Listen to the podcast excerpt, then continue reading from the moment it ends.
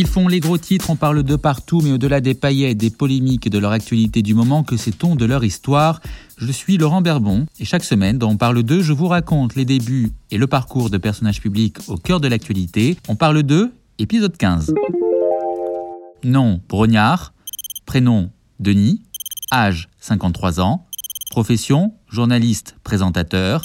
Signe particulier, a couru le marathon de New York cinq fois.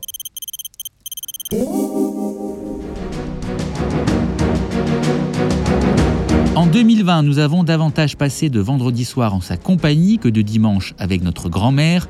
Voici Denis Brognard de retour ce 12 mars pour la 22e saison de Colanta. Enfin, un peu de soleil et d'évasion pour illuminer nos soirées couvre-feu. Denis Brognard, Colanta, difficile de dissocier les deux. Et pour cause, cela fait depuis 2002 qu'il anime le célèbre jeu d'aventure. Vous l'aurez peut-être noté, l'ami Denis n'est pas du genre à se l'adorer sur la plage toute la journée. Lui qui se lève régulièrement à 5h45 pour faire du vélo. Lui qui depuis 20 ans, sur TF1, enchaîne les émissions Fear Factor, Domino Day, l'aventure Robinson, District Z ou encore Ninja Warrior juste avec le, le, bout des doigts, être capable de se mouvoir comme ça sur un, un plan horizontal, c'est quand même phénoménal. Des émissions dans lesquelles mieux vaut ne pas avoir deux de tension, car Denis Brognard, c'est aussi la passion du sport et la quête de la performance. On l'a vu aux manettes des magazines de la Coupe du Monde de foot et de hand, sans compter la Formule 1 et Automoto. Denis Brognard, l'animateur, Denis Brognard, le journaliste de sport, Denis Brognard, le bon samaritain aussi. Parmi les causes qu'il défend, l'urgence humanitaire, les blessés de guerre, et la recherche contre le cancer aux côtés de la fondation ARC. Entre deux rendez-vous, Denis Brognard trouve aussi le temps de jouer les coachs en entreprise, des conseils en média training facturés, dit-on, 15 000 euros la journée. Enfin, dernièrement, on a découvert Denis Brognard, l'écrivain. Ce passionné du monde militaire vient de publier son premier roman, Un soldat presque exemplaire. Logique pour celui qui, depuis 8 ans, trouve aussi le temps de co-présenter le défilé du 14 juillet vous l'aurez compris, Denis Brognard est un hyperactif et ça ne date pas d'hier.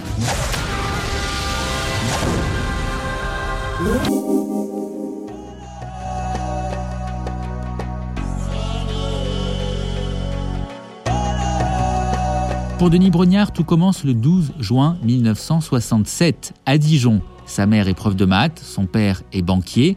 Dans la famille, il y a aussi deux autres garçons, François et Gilles.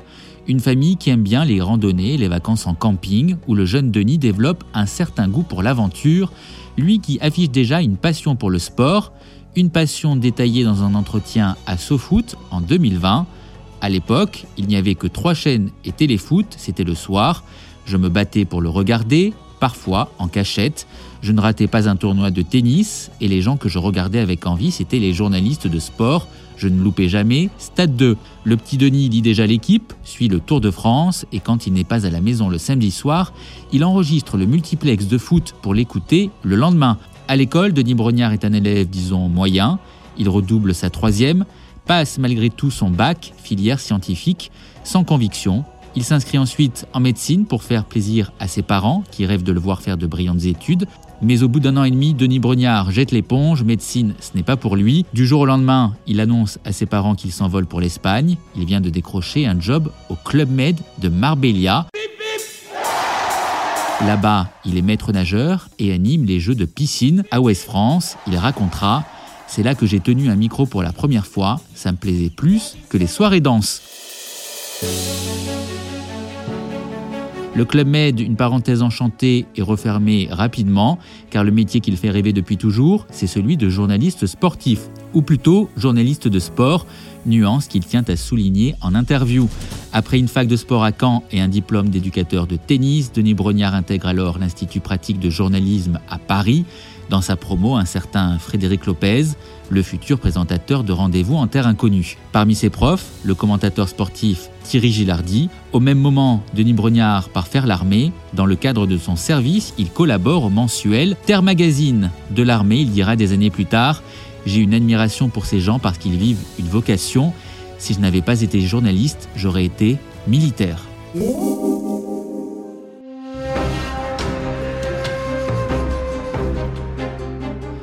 Le début des années 90, une période charnière pour Denis Brognard. Il y aura d'abord un stage au service des sports de TF1, puis un passage par Radio France Normandie, jusqu'à ce jour où il apprend qu'Eugène Sacomano, son idole, donne une conférence à l'Institut français de presse. Denis Brognard s'y rend, rencontre celui qui fait alors les beaux jours du service des sports d'Europe 1, Europe 1, la station de cœur de la famille Brognard. Les planètes sont alignées, Sacomano a besoin de quelqu'un pour faire le multiplex à Caen, il propose à Denis Brognard de lui envoyer son CV et une cassette. Le jeune journaliste, qui croit à une blague, ne donne pas suite. Heureusement pour lui, Sacomano le rappelle.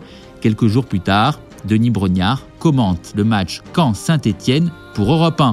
Le pied total pour ce supporter inconditionnel du stade Malherbe.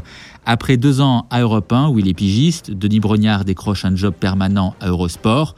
Il commente alors les Grands Prix de Formule 1. Europe 1 le rappelle en 1996. Il lui propose cette fois-ci un CDI à la Maison Bleue. Il restera trois ans jusqu'à cet appel téléphonique de TF1 qui va tout changer.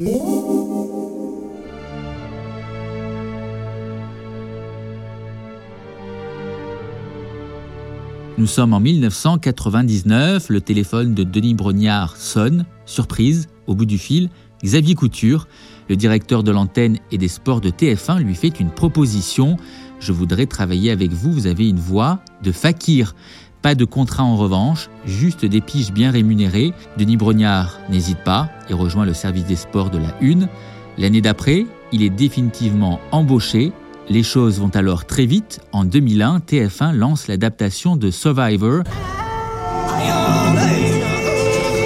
un jeu de télé-réalité suédois. Des aventuriers livrés à eux-mêmes sur une île déserte s'affrontent lors d'épreuves et éliminent l'un d'entre eux à chaque fin d'épisode. En France, l'émission est rebaptisée Kolanta, du nom de cette île thaïlandaise où est tournée la première saison. À la présentation, Hubert Auriol, ex-pilote du Rallye Dakar décédé début 2021. Bravo. Vous avez dû éliminer 12 aventuriers. Oui, vous ne le saviez peut-être pas, mais à ce moment-là, Denis Brognard est seulement la voix off de l'émission. À la fin de la saison 1, Hubert Auriol quitte le radeau. C'est donc tout naturellement que Denis Brognard lui succède à la présentation. Croyez-moi, vous en garderez un souvenir impérissable tout au long de votre vie. Dans une interview au Monde en 2020, il confiera je n'étais pas candidat, je n'ai jamais été candidat à quoi que ce soit. Je rêvais d'être Thierry Roland plus que d'être Michel Drucker, mais l'ADN de Colanta correspond un peu à ma philosophie de vie, la compétition, le dépassement de soi, le voyage, l'aventure. 20 ans de Colanta et aucune lassitude. Denis Brognard l'assure, je ne serai jamais blasé, je déteste les gens blasés. Avec une dizaine de marathons au compteur, dont celui de New York, Denis Brognard en a encore sous le pied. Qu'est-ce qui fait alors encore courir le garçon de 53 ans? La réponse se trouve peut-être du côté de son père, ce père parti trop tôt, emporté par un cancer à 49 ans. Denis Brognard en avait 16. De tout cela, l'animateur de TF1 dira Le cancer me hante, tous les jours je pense à la mort. C'est également pour ça que je suis aussi boulimique de vie.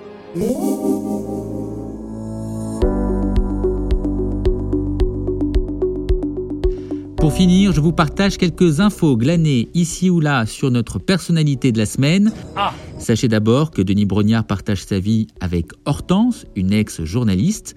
Ils se sont rencontrés en 2003 à TF1. Ensemble, ils ont eu trois filles. Denis Brognard a un fils, Dimitri, issu d'un premier mariage. Toute la petite famille vit en banlieue parisienne. Si vous partez en vacances ensemble, évitez de lui faire traverser un pont. Le grand gaillard d'un mètre 93 a une sévère phobie du vide. Le matin, laissez-lui prendre son café tranquille dans son coin. Il déteste les petits déjeuners en collectivité. En revanche, pour l'apéro, n'hésitez pas à lui sortir une bonne bouteille de vin rouge. En bon bourguignon, il adore ça. Et pour l'ambiance, branchez Spotify sur une playlist de Véronique Sanson, sa chanteuse préférée. Merci d'avoir écouté ce podcast. N'hésitez pas à en parler autour de vous.